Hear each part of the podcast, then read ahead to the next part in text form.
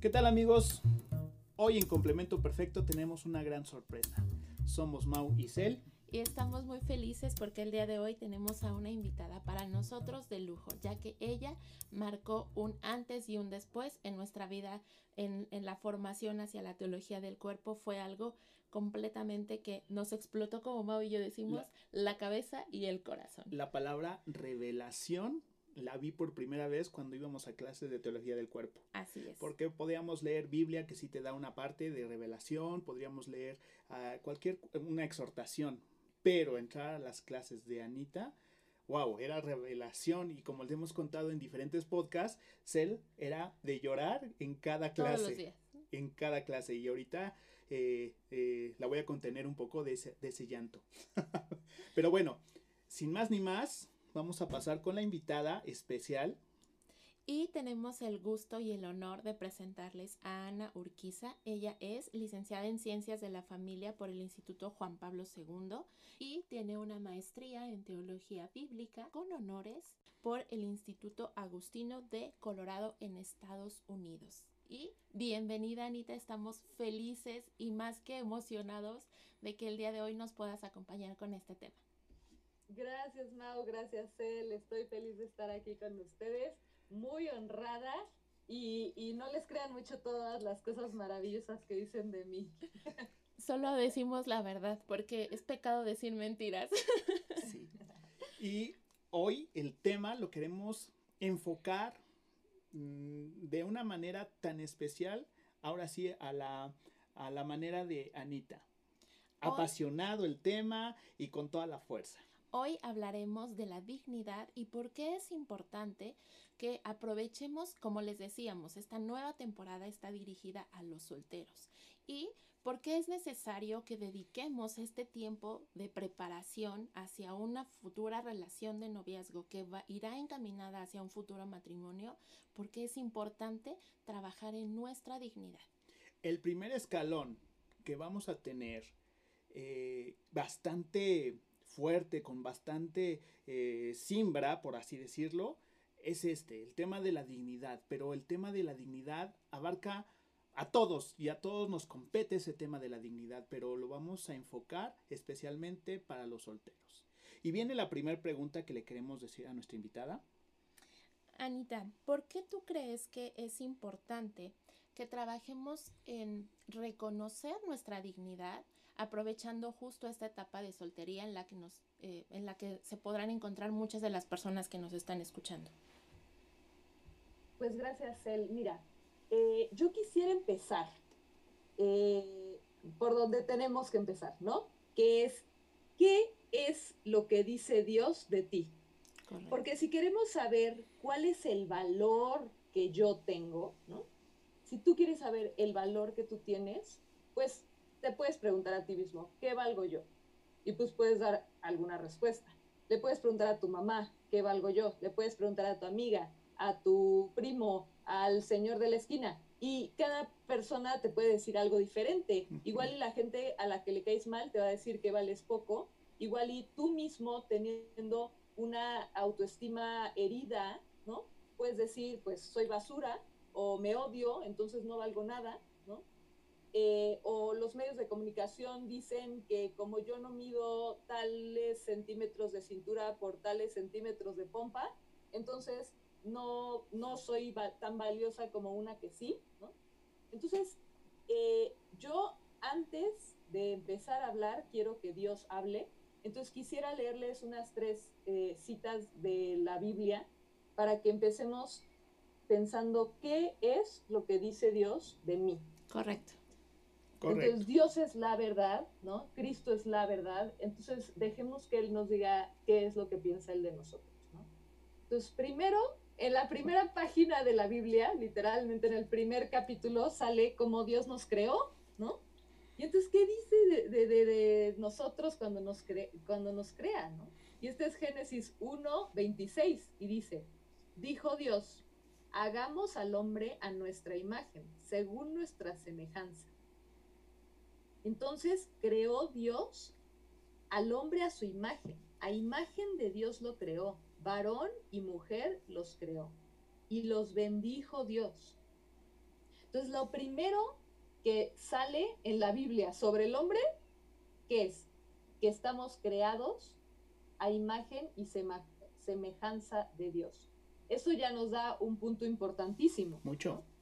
Sobre nuestro valor. Si Dios es lo más valioso que, que, existe, digámoslo así, es lo más grande que existe, es, Dios es, ¿no? O sea, no hay ni siquiera una característica que le podamos dar a Dios que, que, que describa lo grande que es y lo, y lo enorme que es. Entonces, si Dios siendo Dios ha decidido crearte a ti a su imagen y semejanza, varón y mujer, entonces no es solo el hombre la, la imagen de Dios, ni solo la mujer, ¿no? Es varón y mujer son juntos la imagen de Dios. Entonces, tú, seas varón, seas mujer, eres imagen de Dios, querido y creado directamente por Dios. También este puede ser un error que a veces como que eh, estamos tentados a pensar, y de hecho es una herejía que se llama deísmo, que podrías decir, bueno, o sea, Dios creó el mundo y al hombre y todo hace millones de millones de años, o quién sabe cuándo, ¿no? Y pues lo creó, lo puso como en marcha, como si fuera un reloj, ¿no? Lo, lo, lo, lo puso en la hora correcta le dio clic al reloj y el reloj sigue funcionando, pero él ya se fue, ¿no? Él creó la, la creación, él creó al hombre y eh, creó a los animales y todas las plantas y todo, y todo lo que existe, y luego como que ya se fue, ¿no? Y se fue a descansar o se fue a otra galaxia, como la canción de Shakira, ¿no? Pero eso se llama deísmo, eso no, eso no es lo que nosotros creemos como católicos. Nosotros creemos que Dios crea en cada instante, que Dios está íntimamente creando constantemente todos los aspectos de la creación. Entonces Dios no nada más puso a trabajar a Adán y Eva y luego se fue y resultaste tú un, un millón de años después. Más bien, Dios, así como creó a Adán y Eva con sus manos del barro, que ahorita les voy a leer la otra, el otro relato de la creación del hombre, así a ti te creó desde el vientre materno. Y de hecho es una cita que no, que no saqué, pero en Isaías también sale. Tú me creaste desde el vientre materno, ¿no? Con tus manos me formaste. Me conoces, me conoces profundamente. ¿Sabes cuando me, cuando me acuesto, cuando me levanto, ¿no? Entonces, eh, no, o sea, Dios no es un Dios extraño. Dios es más íntimo a ti que tú mismo. Es correcto. Dios te conoce mejor a ti que tú mismo te puedes conocer. Dices algo sumamente importante. Eso es muy importante y perdón que te interrumpa, pero me, Me, me, me queda en el corazón el que reconozcamos que Dios de verdad no te va a poner ningún pero como tú te los pones a ti. ¿No? Empezando por eso. Y eso, bueno, retomamos lo que estábamos comentando. Perdón, Anita, por la interrupción. Sí, no, sí, totalmente. Entonces, Dios te ve, Dios te ve en la verdad, en la verdad plena, ¿no? Y Dios te ve en, su luz, que es la luz perfecta. Entonces, tú, tú te ves como de manera, digamos, distorsionada, porque tienes la distorsión del pecado, tienes la distorsión del pecado original, de nuestra naturaleza caída, de que cuando existió el pecado original, nuestra naturaleza como que se corrompió y entonces todo lo vemos distorsionado, incluso a nosotros mismos. Entonces no nos estamos pudiendo ver a la luz eh, en que Dios nos ve. ¿Ok? Eh, voy a pasar al segundo relato de la creación. Dios toma al hombre del barro, ¿no? Eh, y esto es un dato muy importante. Vamos a recordar el barro, ¿no? Ahorita, ahorita volvemos a recordar el barro. Y entonces Dios toma el barro, lo forma, le sopla su espíritu y entonces lo, lo hace vivir, ¿no? Y ese espíritu que Dios le sopla es justamente el alma espiritual que tenemos y de ahí viene nuestra dignidad. Nuestra dignidad viene de que somos el único ser sobre la tierra, el único ser material que tiene espíritu. El perrito, yo tengo dos perritas que amo con todo mi ser, pero ellas no tienen espíritu. Por más amorosas y emotivas y simpáticas que sean, no tienen alma espiritual, lo que significa que no son capaces de amar. Amar con amor en, en mayúscula, ¿ok? Eh, son capaces de sentir emociones. Claro. Igual que nosotros, pero no son capaces de amar. Y por eso sabemos que el amor es diferente a las emociones. Y por eso sabemos que el amor va mucho más allá de las emociones. Pero el caso es que Dios insufla el espíritu en este hombre que formó del barro. Y algo interesante aquí a notar dándole este lugar a nuestra audiencia principal, que son los solteros, ¿no? Correcto. Dios forma al hombre solo, primero. Sí. Dios crea al hombre solo y entonces el hombre como que se encuentra y entonces está con Dios, ¿ok? El hombre está con Dios, puede pasear con Dios, puede platicar con Dios. Y sin embargo, no se siente pleno. Entonces Dios dice, y esto es importantísimo porque esta es palabra de Dios, dice Dios, no es bueno que el hombre esté solo, voy a hacerle una ayuda adecuada, ¿no? Y entonces forma a todos los animales, se los da para que los nombre, pero ninguno, en ningún animal el hombre encuentra una ayuda adecuada para él, o sea, un semejante. Claro, un, complemento. Ah, un complemento, perfecto, ¿no? y hablando de... Sí. Y entonces, eh, ya, por fin Dios, después de darle a todos los animales y que el hombre no se siente como que encontró a otro yo en ellos. ¿Por qué? Porque pues, era obvio que no iba a encontrar otro yo, porque no eran personas como él. Y entonces lo, lo, ya no sabemos el relato. Lo duerme, le saca una costilla y de la costilla forma a la mujer y entonces el hombre exclama, esta sí es hueso de mis huesos y carne de mi carne. Y entonces eh, esta parte como de la soledad originaria, pues es muy importante reflexionar sobre ella cuando somos solteros. ¿Por qué? Porque es un tiempo precioso. Si incluso Dios al crear al hombre quiso que el hombre, que el primer hombre, el hombre original, tuviera este tiempo de soledad, entonces algo quiere de nosotros en este tiempo de soledad. Tu soltería es un llamado también, ¿ok? Entonces, no desperdicies tu soltería. Adán tuvo que sufrir esta soltería, digámoslo así. Y sí, puede ser difícil, puede ser dura, puede ser muy sola, puedes eh, sufrir mucha soledad en tu soltería.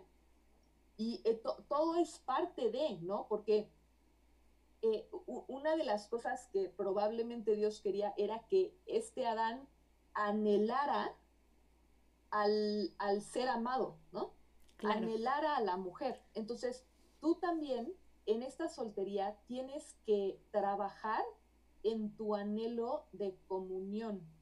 Y entre más ese anhelo como que te haga sufrir, y esto se, se oye rarísimo, pero ese anhelo te hace sufrir. Y yo lo sé, y Mau y Selene lo saben, y todos los solteros que nos están oyendo lo, pues, probablemente lo saben. El anhelo de encontrar a tu otro yo es, es sufrir, y te hace sufrir y es doloroso. Pero justamente ese dolor es lo que expande tu corazón para que puedas amar más y mejor, si es que tú estás usando bien tu soltería. Entonces, usa ese sufrimiento. Ese, los sufrimientos, nos enseña la iglesia, que no se deben desperdiciar. El sufrimiento no lo debes desperdiciar. El sufrimiento tiene que ser fecundo y tiene que ser, eh, pues, aprovechado, ¿no? Claro, no sufrir por sufrir. Ajá. Si ya estás sufriendo, aprovechalo para algo. Ofrécelo y, y hazlo tuyo para que puedas expandir ese corazón para poder amar mejor a la persona que llegue, a esa Eva que te va a entregar Dios o ese Adán que te va a entregar Dios, al, con el que vas a poder exclamar, este es hueso de mis huesos, carne de mi. Correcto, completamente de acuerdo, porque creo que en muchas ocasiones em, nos estamos negando a vivir la soltería por justo el temor a la soledad y al sufrimiento, pero creo que nos ha faltado que nos enseñen o que, o que podamos descubrir que este proceso de sufrimiento y sí de, de, de soledad, que se vive es también un proceso de preparación para descubrir lo mejor y lo peor de mí. Es cuando vas a hacer ejercicio, vas al gym, pues sí te cuesta trabajo y te duele y estás sufriendo un poquito, pero al fin y al cabo vas a tener mejores resultados en cuestión física, en, cuestión también de eh, vivir una armonía espiritual con tu cuerpo. Y es necesario a veces, sí, y el sufrir, nada más escuchamos la palabra sufrir y ya queremos dar la vuelta. Y por eso yo también siento que los solteros la sufren más, pero lo acabas de decir muy bien, Anita, sufren una situación muy hueca. No hay un sufrimiento que valga la pena. Le tenemos pavor al sufrimiento que vale la pena. Y es por eso que eh, el sufrimiento ahorita lo vemos como algo que no me lo nombres, lo pongo en una esquina y que se empolve, porque no quiero sufrir. ¿Y qué crees?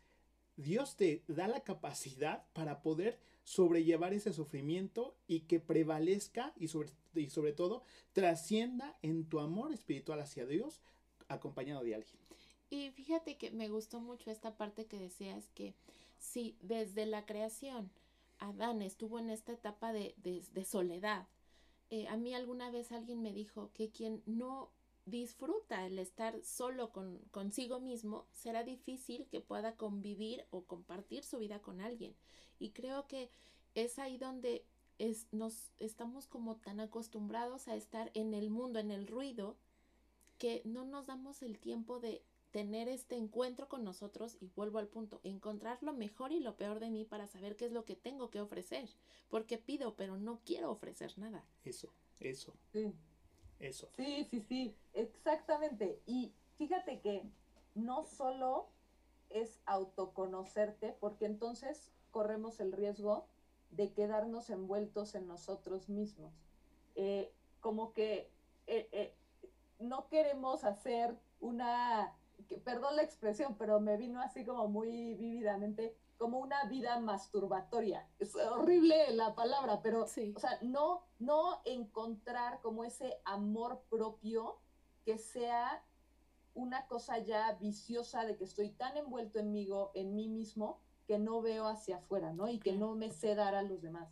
Más bien, es un autoconocimiento, pero conociéndome en relación con Dios acuérdate que siempre somos ser en relación. La persona humana es ser en relación. Entonces, si tú estás soltero, no estás solo. O sea, ve todas las relaciones que tienes. Tienes relación con tus papás, tienes relación con tus hermanos, tienes relación con amigos, tienes relación con familiares, con eh, co-trabajadores, no sé Con colaboradores de colegas. Sí, claro. Colegas o lo que sea, ¿no? Eh, o sea, tienes relación con muchas personas. Entonces, tú te tienes que aprender a dar en todas esas relaciones. Y hasta que no masterices ese darte, tú no puedes llegar y decir, estoy súper listo para casarme. Porque entonces no has estado practicando, ¿no? O sea, aprovecha. Obviamente, no sabemos en a qué edad te toca casarte. Para cada persona es distinto. Entonces, a ti igual y te toca a los 40 algunos les toca a los 18, ¿no? O sea, no, no sabemos a qué edad Dios nos llama a casarnos, porque ahora sí que es súper cierto el dicho de matrimonio y mortaja del cielo baja. O sea, esa, eh, de verdad, cada vez que soy más y más vieja y sabia, me, suena mucho más verdad. ese, o sea, es muy, es muy cierto que el matrimonio te lo da Dios, ¿no? Y te lo da Dios cuando quiere y como quiere, ¿no? Entonces, lo que tenemos que hacer es aprovechar el tiempo para que nosotros en las relaciones que sí tenemos aprendamos a ser para otros y a ser para Dios. ¿Quién es el esposo de tu alma? Solo Cristo, ¿ok? Entonces, si tú no has encontrado al esposo con mayúscula, da igual si encuentras o no al esposo con minúscula. Así es. Porque el esposo con minúscula no te va a agregar nada en la vida y en la vida que sí vale, ¿eh? que es la vida eterna. O sea, el, el, esposo con minúscula puede ser un gran esposo, puede ser un esposo chafísima, no te va a dar nada ni te va a quitar nada si tú no has encontrado al esposo con mayúscula. y si tú no te has entregado por completo al esposo con mayúscula.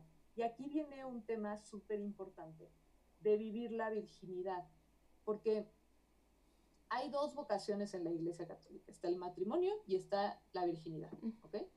Solamente esas dos.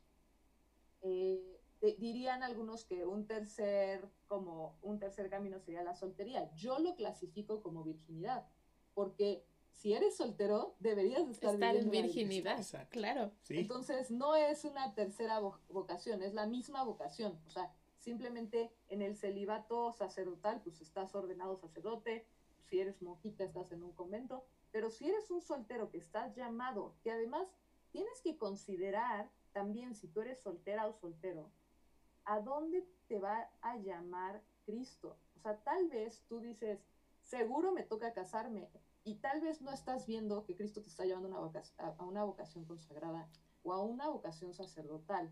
Entonces, no, no seamos sordos a la voz de Dios y no cerremos la puerta ciegamente y tontamente a la vocación verdadera que nos está dando Dios. ¿Ok? Por una sed como de pues lo que hace todo el mundo, lo que ya me toca porque ya tengo 30 años. Exacto, sí, sí, sí, porque ya me están presionando en mi casa, ¿no? Apúrale, apúrale, apúrale. Ajá, exacto. Entonces, eh, vamos a ser un poco más eh, reflexivos, vamos a ser un poco más eh, espirituales y dedicarnos en esta soltería a encontrar al esposo y a casarnos con el esposo con mayúscula. Porque entre más tú conozcas tu relación con Cristo y conozcas a Cristo, más tú vas a ser consciente de tu dignidad. Y esto me lleva a mi tercera cita evangélica. Bueno, la primera evangélica, la tercera bíblica, que dice, es el Lucas 12, 6. ¿No se venden cinco pajarillos por dos haces? Pues bien, ni uno solo de ellos queda olvidado ante Dios aún más, hasta los, hasta los cabellos de vuestra cabeza están todos contados. No tengáis miedo, valéis más que muchos pajarillos. ¿Cuál es mi valor? Ese es mi valor. O sea, mi valor, y luego Cristo lo dice con palabras, pero luego lo hace con obras. O sea, no solo valgo mucho más que muchos pajarillos, sino que valgo toda la carne y sangre de Cristo. E, e, exacto, y le, le acabas de dar al punto así emocional de mi corazón. Fíjate que nosotros para llegar a, en este tema, sobre todo ponemos una cierta dinámica con los muchachos y, e invitamos ahorita que la, que la realicen. El que te sientas valioso y que eres eh, esa, esa persona tan valiosa que Dios derramó cada gota por ti. O sea, no vales oro, vales la sangre de Cristo, simplemente así porque Él quiso darla con el amor ágape, que tiene su estampa y que tiene toda la estructura del amor de Dios. Eso es lo que vales y lo que vas a valer para toda la vida. Completamente de acuerdo. Y creo que em, aquí habla, en lo que nos mencionabas ahorita, creo que refuerza lo que nosotros en muchas ocasiones, cuando estamos en la soltería, y nos pasa, como lo decías, porque nos presionan, porque los amigos, porque la familia, lo que sea, y creemos que si ya llegué a los 34 y no me he casado, híjole, ya te quedaste y ya es así como la condena. Y si no te casaste es porque nadie te quiso, es porque este no vales. Y, y creo que ahí es donde verdaderamente está el error, que, que no, no podemos poner el que yo me case o que no me case, eh, que, que dependa de cuánto valgo, porque en realidad Dios ya pagó una, un precio súper alto por nosotros, que fue su sangre, y como nosotros en nuestra cotidianidad, y, y, yo creo que no solamente pasa en México, sino que pasa en muchísimos otros países, que eh, está como condicionado. Si no te casas es porque pues nadie te quiere o porque no, no vales. No, simplemente a veces ocupamos el casorio por una, un medio de escape y que ya necesito salirme de mi casa urgentemente porque ya no soporto lo que vivo en mi casa, con mi familia. Y es un, creo que esto es un constante, ¿no? Que ha tomado muchos solteros de una, eh, pues sí, lo, lo, tengo que decir, pero de una súper muy mala decisión por algo que no vale ni la pena tantito de escapar porque no vas a hacer las cosas con madurez, con razón. Y ahorita el tema eh, eh, de la dignidad también se te nubla por completo porque dejas de tú, de, de verdad, de valorarte. dejas de, de, de, perder esa brújula y ya no más quiero caminar hacia donde me exige o mis emociones me dan un sentido y desde ahí quiero tomar yo la decisión y es lo peor que puedes hacer, me pasó a mí. Y creo que eh, en muchas ocasiones como este, este escape que menciona Mau, tiene que ver porque hay heridas en el tema de la autoestima que confundimos, como lo mencionabas hace un momento, con el tema del valor. O sea, y, y, creo que es un, punto, es un momento importante para diferenciar, y creo que lo hemos mencionado en otras ocasiones, pero reforzar esto y que no olvidemos que la dignidad Dios ya te la dio y es un valor hermoso y precioso que Dios nos ha dado. Pero el amor, eh, y creo que donde está la herida no es en el valor que Dios te da, sino en, la autoestima que a lo largo de los años hemos dañado y que hemos dejado que nos dañen. Entonces hay, es ahí la necesidad de sanar estas heridas para poder también reconocer el valor de las personas que nos iremos encontrando a lo largo de nuestro camino y no solamente de del esposo con minúsculas, sino hasta de las relaciones de amistad con las que nos vamos a encontrar. Y hasta ahorita creo que ya hemos contestado la segunda pregunta que teníamos este, nosotros hablando de vocación, ¿no? Anita, ¿ibas a comentar algo? Yo, yo quiero decir algo de la vocación justamente eh, sobre todo lo que han estado viniendo diciendo ustedes. A ver, tú no vales más si estás casada, si estás soltera, si estás viuda, si eres mamá, si eres, no sé, o si se te murieron tus hijos, lo que sea. Tú no vales más o menos. Eh, y es una pregunta como muy, que pareciera como muy tonta, pero ¿quién vale más? ¿El mendigo de la esquina o eh, Donald Trump o este, no sé, algún artista famoso de ahorita, Beyoncé, ¿no? ¿Quién vale más? Pues la respuesta es ninguno vale más, los dos valen exactamente lo mismo, porque infinito más infinito da infinito. Entonces, siempre, todos, siempre desde el momento de la concepción, por el mismo hecho de ser seres humanos, valemos infinito. ¿Por qué? Porque estamos creados a imagen y semejanza de Dios. Ahora, hay un paso más para los católicos, que es, al tú ser bautizado, tú eres hijo de Dios. Y entonces en el momento en que tú eres hijo de Dios, pues imagínate, ¿no? El, la dignidad, ¿no? La dignidad como extra que se te otorga si es que se pudiera, ¿no? Porque si ya vales infinito, pues te dan más infinito y pues sigue, sigues valiendo infinito, infinito ¿no? Claro. Pero como que sabernos con esta extra dignidad de ser hijos de Dios, redimidos por la sangre de Cristo, sellados con la sangre de Cristo. Eh, y, y a fin de cuentas, a ver, si te casas o no te casas, o tienes hijos o no tienes hijos, si te vas de padre, si te matan mañana, tú perteneces a Él. Y entonces, no, o sea, hasta cierto punto, pues no, no te preocupes tanto. O sea, no te preocupes tanto porque tú perteneces a Él y Él te tiene, es perfectamente cuidado. Él dice, todos los cabellos de tu cabeza están contados.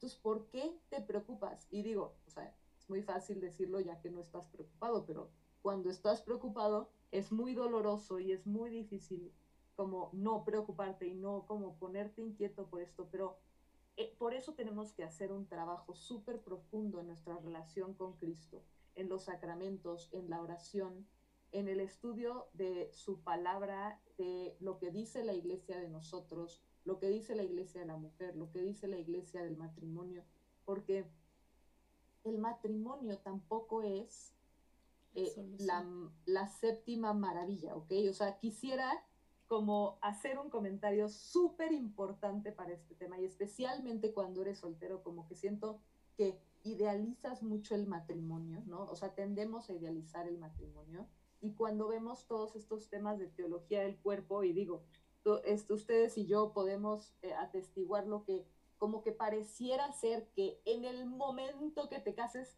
ya llegaste al cielo. O sea, es casi, casi el cielo en la tierra, ¿no? Este, con, todos estos temas de teología del cuerpo es como, wow, ya, o sea, el día que te casaste ya fue tu, o sea, ya, tu santidad está este, garantizada, ¿no? Por siempre, garantizada. Y además, tu relación sexual con tu esposo va a ser una cascada de placer, en donde nunca vas a tener un mal día, en donde todo va a ser, o sea, bueno, como el paraíso del Edén, ¿no? Sí, no. Y pues llegas al matrimonio y dices, ¿qué pasó? ¿No? ¿Dónde quedó todo? ¿Dónde está todo eso que me prometieron? Y pues es que, o sea, los que te lo prometieron, pues no sabían ni de qué estaban hablando, ¿no? Así es. El caso es que nosotros, a ver, cuando el matrimonio existe desde que existe el hombre. No tiene nada de especial casarte. Eh, voy a hacer un punto un poco largo aquí. Viene algo, viene algo, viene algo bueno. Pausa, pausa. El matrimonio es el curso natural de todos y por eso tanto los paganos como los cristianos lo hacen. ¿Ok? es correcto. O sea, la gente allá afuera se va al registro civil y se casa. ¿Ok? No tiene nada de extraordinario que te cases. La gente del mundo se casa igual que la gente cristiana.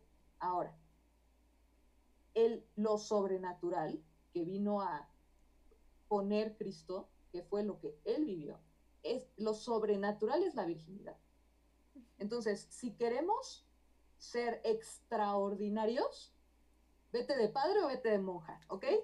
Aquí lo del casarse es lo más ordinario del mundo, no tiene nada de chiste, sigan adelante, ¿no?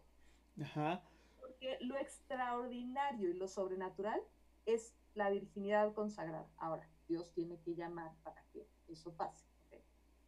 Ahora, eh, al venir Cristo, Cristo eleva el matrimonio cristiano a nivel de sacramento. Entonces, al mismo tiempo de que no tiene nada de extraordinario casarte, casarte por la iglesia sí es algo extraordinario. ¡Bum! Sabía que Anita iba a llegar a un punto.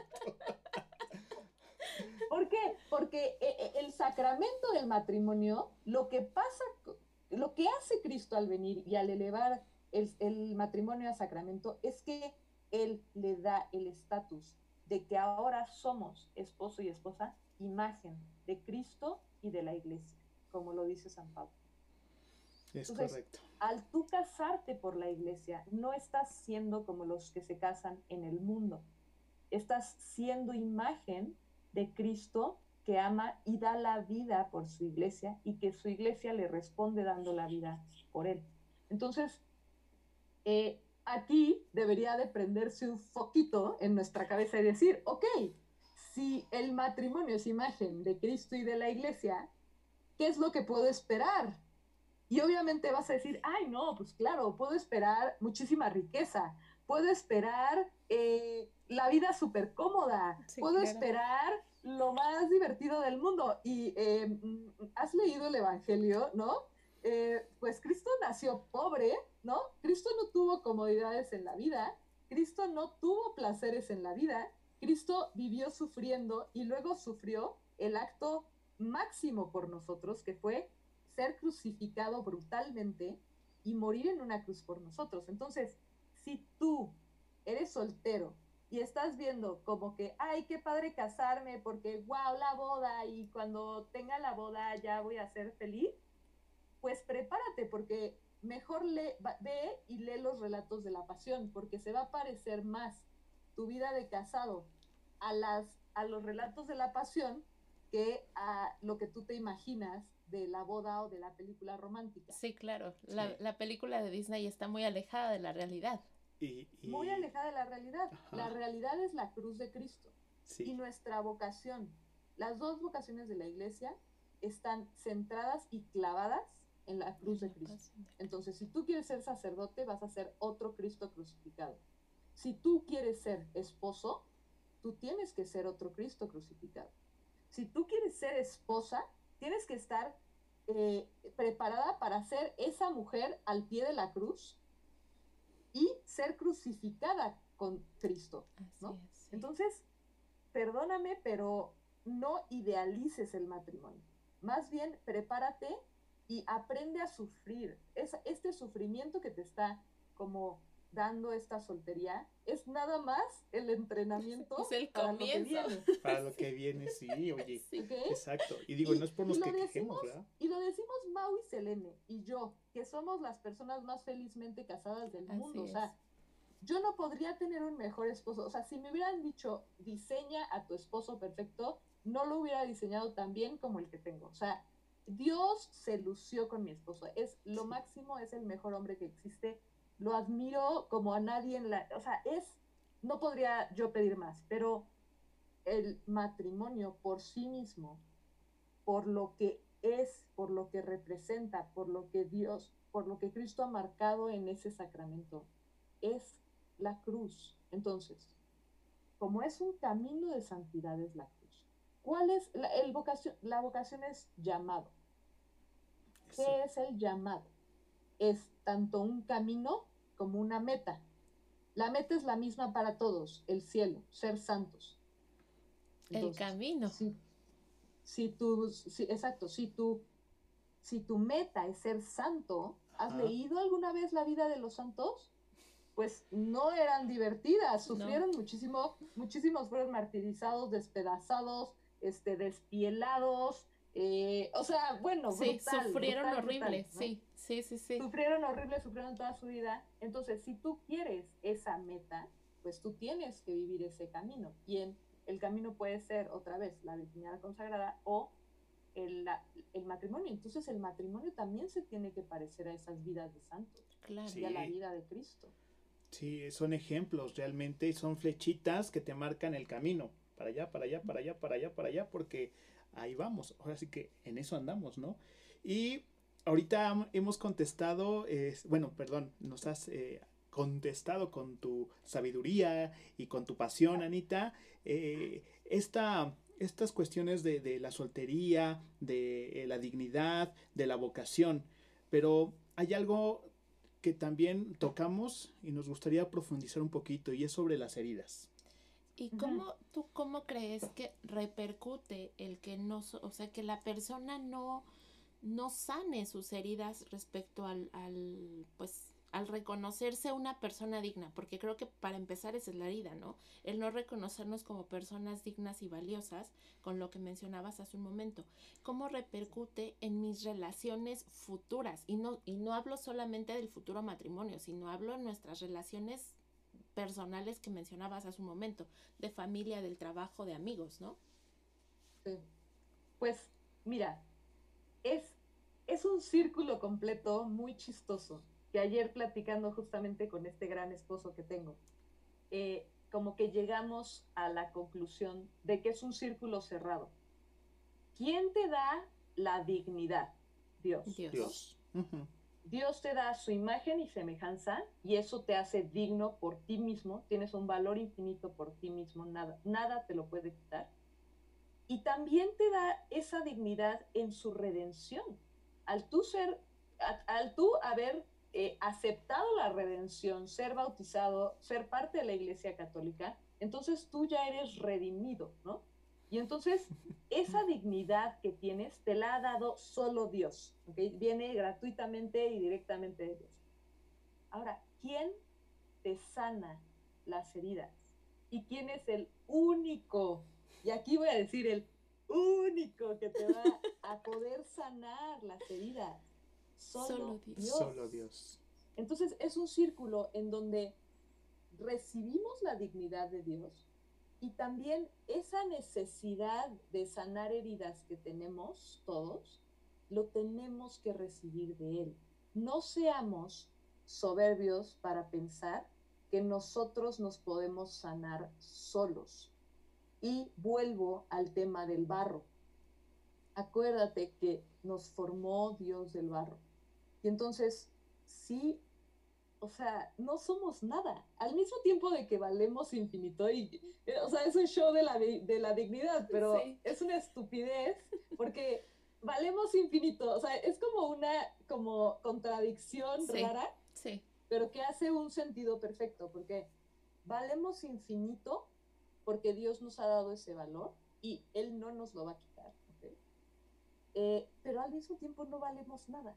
Entonces, esa es la humildad. La humildad es ese justo medio de reconocer tu valor ante Dios, de que Él te ama con todo lo que Él es, y entonces eso te da un valor infinito, pero al mismo tiempo como que ver de tu lado y decir, soy pura tierra, ¿no? Sí. Y todo lo que viene, hay, hay, no sé qué santo dice, es, dice, todo lo bueno que tengo y que soy viene de ti. Y todo lo malo es, cosa que hice es yo. Mía. sí. Todo lo malo que, que, que, hay en mi vida, o sea, lo, lo, hice o lo provoqué yo, y todo lo que yo te puedo dar, digámoslo así, es pecado y estupidez y eh, tonterías y errores, ¿no? Entonces, como que reconocer también que no somos nada, que tampoco podemos nada sin Él. No podemos nada sin Él. Eso, esto es súper importante saberlo. Entonces, si nosotros queremos ir y sanarnos con el terapeuta frufru de frafra, y vamos a estar ocho años en una terapia freudiana de, de diván, que nos va a decir que nos masturbemos, que veamos pornografía, que nos divorciemos y que seamos polígamos, realmente, eh, o sea, llegaste como a la cúspide de quererte sanar tú mismo y de quererte salvar tú mismo, ¿no? Así es. Entonces, no seamos como demasiado soberbios en pensar ni que nosotros, ni que un hombre nos puede sanar y salvar. Sí podemos usar herramientas para lograr como descubrir esas heridas, lograr platicar lo que se necesita platicar como para ponerlo en orden en nuestra cabeza y en nuestro corazón, pero todo tiene que ir enraizado y completamente conectado a Dios y en la oración y en los sacramentos y con, con sacerdotes y con gente, guías espirituales reales de la Iglesia Católica que nos guíen bien hacia Dios, porque es un camino súper peligroso tratar de sanarte por ti mismo. Y otra cosa. Muy peligroso, yo diría. Sí. Muy peligroso, muy, muy peligroso. Eh, otro, otra, otro comentario sobre esto. No pode, este es otro balance. No podemos eh, esperar como estar completamente sanos para casarnos. Si tú estás esperando a estar completamente sano para, para casarte, ya no te casaste. Nunca te vas a casar, te vas a morir y no lo vas a lograr. Entonces, no, no, nunca va a pasar, eso nunca va a pasar. Tienes que considerar que tenemos una naturaleza caída. Además de que fuimos hechos de barro, que esto fue antes del, del pecado original, fuimos hechos de barro. De barro. Pero después tuvimos el pecado original, entonces agrégale una cuenta más de estupidez otra vez, o sea, de que rechazamos a Dios y entonces al rechazar a Dios, toda nuestra naturaleza se torció y se puso patas para arriba. Y entonces tenemos una naturaleza que en vez de tender al bien, tiende al mal.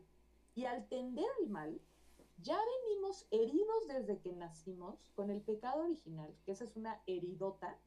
Y de esa heridota surgen todas nuestras heridas y de que toda la gente con la que jamás vamos a entrar en contacto es gente herida por el mismo pecado original, por sus propios pecados, por mis propios pecados y por mis heridas, por sus heridas, por las heridas de sus papás. Entonces vivimos como en un mundo completamente imperfecto, lejos de ser perfecto. Y entonces tenemos que también tener una resignación sana a no ser perfectos, porque otra vez eso sería mucha soberbia, tratar de ser perfectos y creer que vamos a ser perfectos, y de tratar de estar perfecto antes de casarme. Ok, a ver, extremos. Soy un psicópata, asesino serial, drogadicto y además este, maté a mi mamá, ¿no? Y, y, entonces no soy perfecto, entonces me voy a casar con una muy buena niña. Pues no, o sea, Aguas. Eso es un extremo, ¿no? O sea, claro. es un muy mal extremo. O, o yo soy la niña que me voy a casar con el asesino serial drogadicto que mató a su mamá. Ok, o sea, no me refiero a que Sí. no esperes a que él sea perfecto, o sea, huye de esa persona, pobre persona. Pero pero como que, a ver, o sea, discutimos de cosas, tiene un, unos malos hábitos que no me gustan, ¿no? Este, tengo un miedo al abandono, tengo un miedo al compromiso. Ok, platícalo, trátalo de, de, de trabajar y ya que lo tengas más o menos trabajado y avanzado, cásate. O sea, eso no se te va a quitar. Así es. A veces hay heridas tan profundas que nunca se nos van a quitar y no pasa nada. Es que voy a traumar a, mis hijos, igual que tus papás te traumaron a ti, ni modo. O sea, y son los caminos eh, misteriosos de Dios. Acuérdense de un evangelio que Cristo pasa junto a un ciego y le dicen, ¿el ciego pecó o pecaron sus papás? Y él dice, él, no, es ciego por pecar o por sus papás, él es ciego para la gloria de Dios. Así es. ¿El ciego es sano? No. Si tú tienes un problema de abandono, ¿estás completamente sano? No. no. Pero tienes esa herida para la gloria de Dios. Entonces Dios va a trabajar sus maravillas en nuestras heridas. No, no cuando ya seamos perfectos y ya las hayamos tapado pensando que ya las sanamos, porque a veces solo las tapamos y decimos, ay, ya, ya estoy perfecto. Exacto.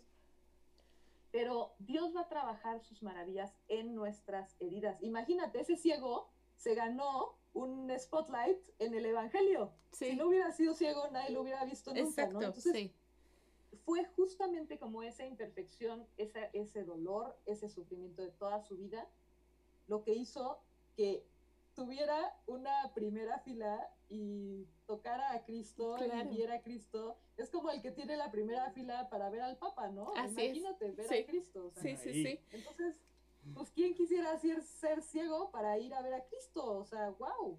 Sí, claro. igual, igual con nosotros nuestras heridas que vienen de esta naturaleza caída es donde Dios quiere venir y ponerte en primera fila para Él sanarte y manifestar su gloria en ti.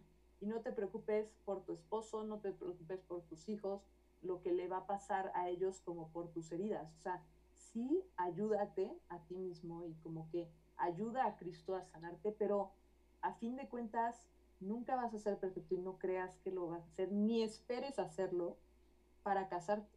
Así es, porque creo que eso también sería demasiada soberbia, ¿no? O sea, el decir, claro. tengo que ser perfecto para. Y el ser humano no es perfecto, o sea, e, está un camino hacia, en aspiración hacia la perfección que solamente es Dios, pero estamos en ese camino. Yo creo que el, el, eh, lo que podemos poner nosotros como humanos, como personas, es la voluntad para que Dios pueda actuar a sanar esa herida. Así es. Pero sí necesito poner, como dice Anita, sí necesitamos poner algo de nuestra parte y es eso, la voluntad y la fe completa de que mi Dios me va a sanar. Así es. Así y, es. E ir con gente adecuada. Lo que platicábamos ayer, Mau, ¿te acuerdas? Que, sí, sí, sí. O sea, en general, la psicología es contraria a nuestra fe católica.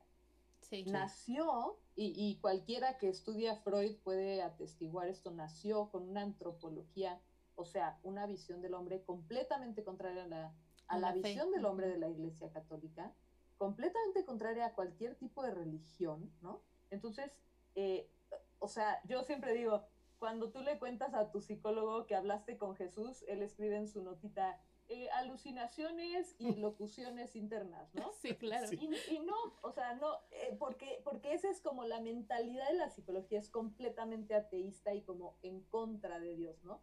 yo entiendo que hay ciertos psicólogos que tratan de meter en su práctica a Dios y, pues a esos son a los que tenemos que buscar, pero no nada más porque te lo recomendó tu amiga o porque es uno muy reconocido, vayas a ir con él, porque de verdad que te puede hacer mucho más mal que bien ir a una terapia que te aleje de Dios, que te aleje de tu vida moral, porque además las recomendaciones en general de la psicología son en contra de la vida moral que, tenemos que llevar y que estamos llamados a llevar.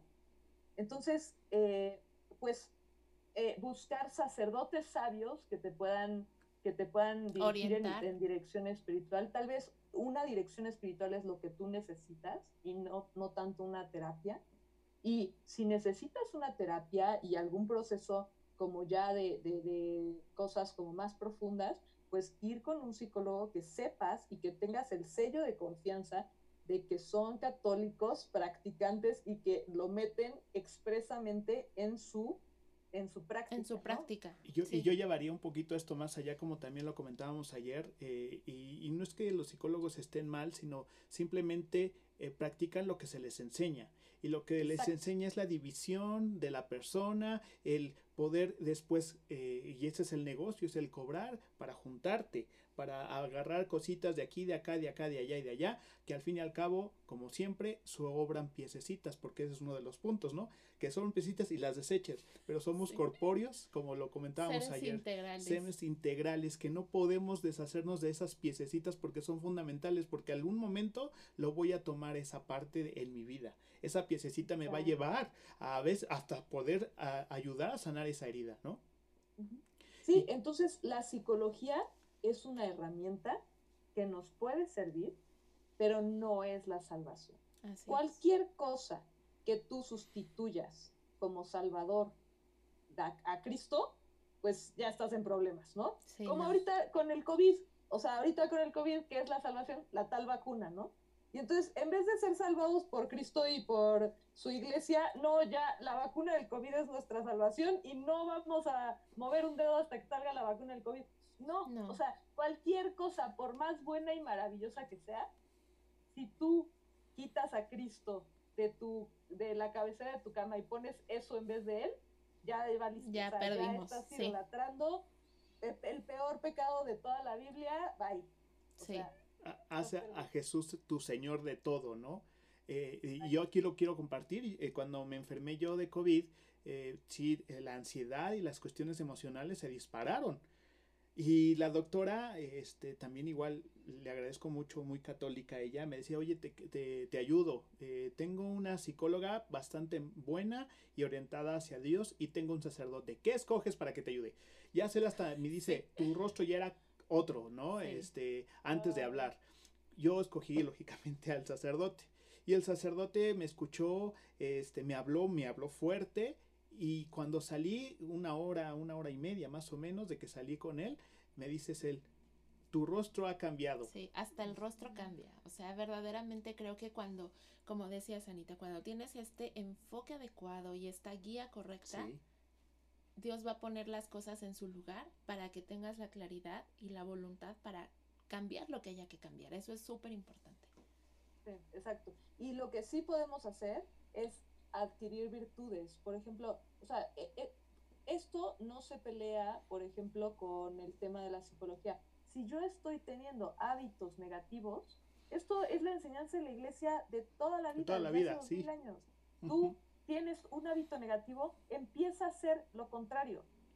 Tú no te sabes levantar en la mañana de la cama. Digo, o sea, esto es una cosa como muy chiquita, pero con repercusiones importantes, importantes en la vida, claro no te sabes levantar a la primera del despertador, pues empieza a hacer cosas contrarias a no saberte levantar de la primera. O sea, pone el despertador hasta allá, eh, pídele a tu mamá que entre con una cubeta de agua y te aviente agua en la cara, ya sabes, o sea, como que son actos contrarios al vicio lo que hacen la virtud. Entonces, eh, si tú estás reconociendo en ti cosas que no te gustan, empieza a hacer lo contrario y ayúdate de todas las gentes que te rodean y de todas las circunstancias que te rodean para hacer pequeños actos que vayan en contra de ese hábito que a ti no te gusta o que sabes que alguien que se casaría contigo no le gustara, no, no sé, o sea, o cuando ya tienes novio, si él o ella te pide tal o cual cosa, empieza a hacer cositas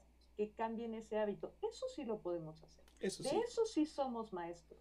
porque nosotros tenemos que ser dueños de nosotros mismos, nos tenemos que autodominar. Y eh, pues, o sea, lo que decías, Mau, del gym, tenemos que hacer gym con nosotros mismos y con nuestro espíritu, de decir, a ver, soy un flojo, ¿qué voy a hacer al respecto de que soy un flojo? O soy un dragón, soy, por, nosotras las mujeres que tanto nos, nos eh, preocupamos por nuestro peso, ¿no? Soy gordita, no me gusta ser gordita. ¿qué voy a hacer para dejar de ser gordita? Claro. Pues, o sea, digo, puedes llorar, ¿no? Puedes llorar y traumarte, o puedes empezar a comer mejor. Exacto. Puedes dejar de comer en exceso, puedes empezar a hacer ejercicio. Hay muchísimas cosas que puedes hacer para arreglarte un poquito más, ¿no? O sea, y no arreglarte como de pintarte, arreglarte como persona, o sea, ser mejor persona. Que, que en 10 años, yo lo que siempre le digo a mi esposo es, cuando seamos viejitos, tenemos que ser mejores que como somos ahorita. Así es. No sé si ustedes como que conocen viejitos que se dejan ir y son como las peores personas. Y es como, no, o sea, ¿qué hiciste mal? No quiero ser como tú, ¿no? O sea, sí.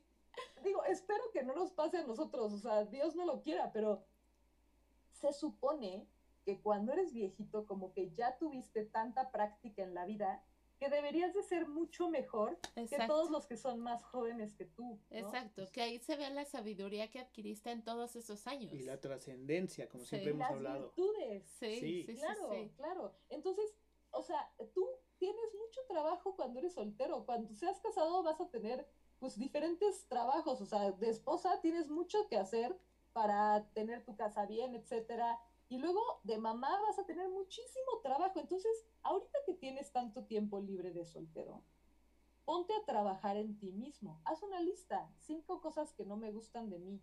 ¿Cómo las voy a cambiar? O cinco cosas que siento que no le gustan a la gente. ¿No? Hablamos de la autoestima, pero pues también ver tus defectos es, dicen que la humildad es la verdad. Entonces, si tú vives en la verdad, también vas a tener que ver tus defectos. Tus defectos, claro. ¿Cuáles son las cosas que yo hago mal, que no, que veo que le molestan a mi mamá, a mis hermanos?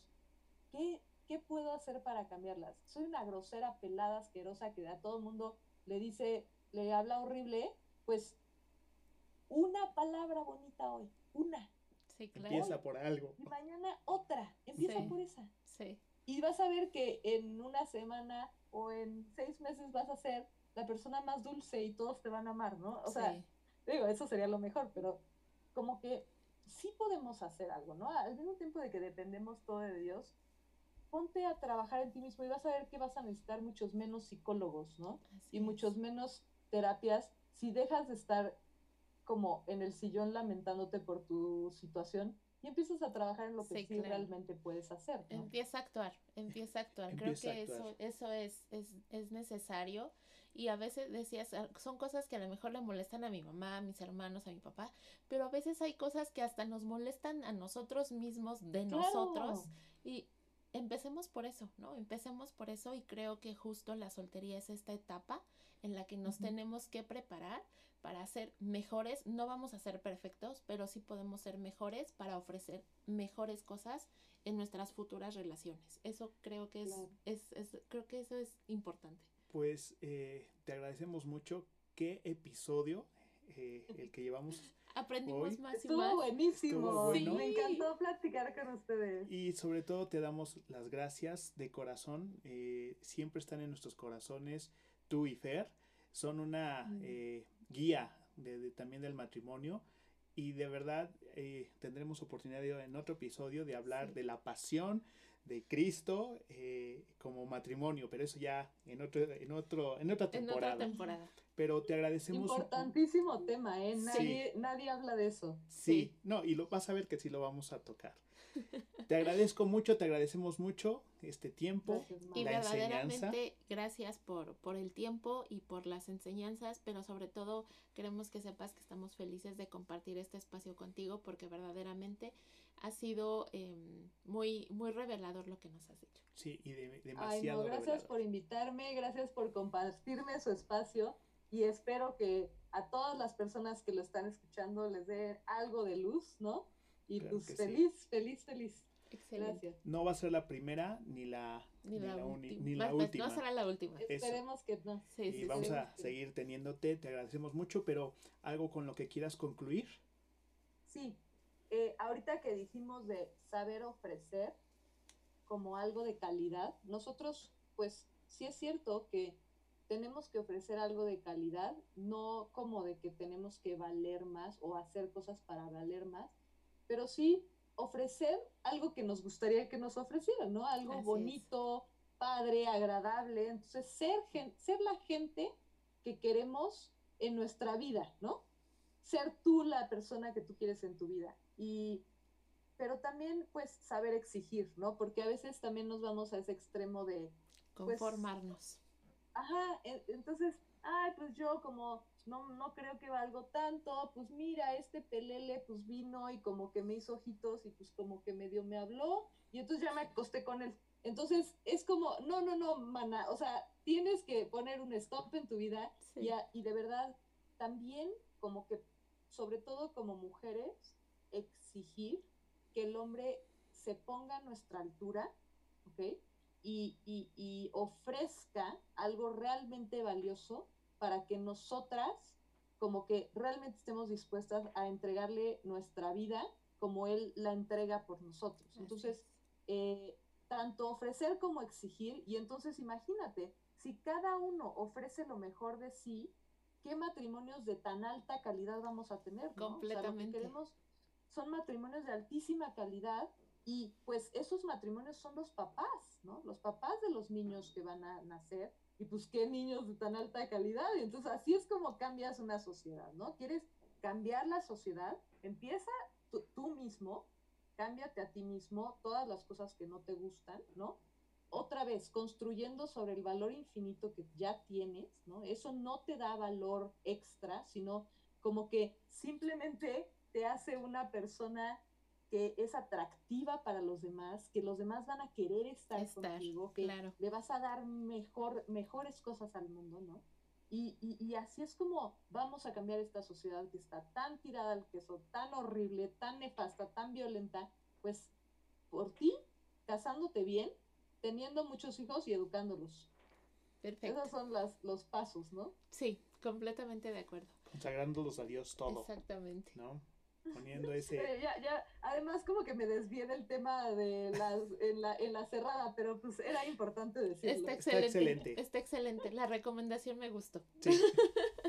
Muchas gracias, Anita. Gracias por todo. gracias a ustedes. Y, y pues deseamos verdaderamente que, que Dios siga bendiciendo su matrimonio, que sigan siendo luz para, para quienes los rodeamos y les mandamos un abrazo muy, muy, muy, muy fuerte. Y pues muchas gracias. Muchas gracias. Muchas gracias amigos. Somos complemento perfecto. Vamos a estar escuchando, más bien vamos a estar leyendo sus comentarios. Sus comentarios. Muchas gracias y hasta la próxima. Bye.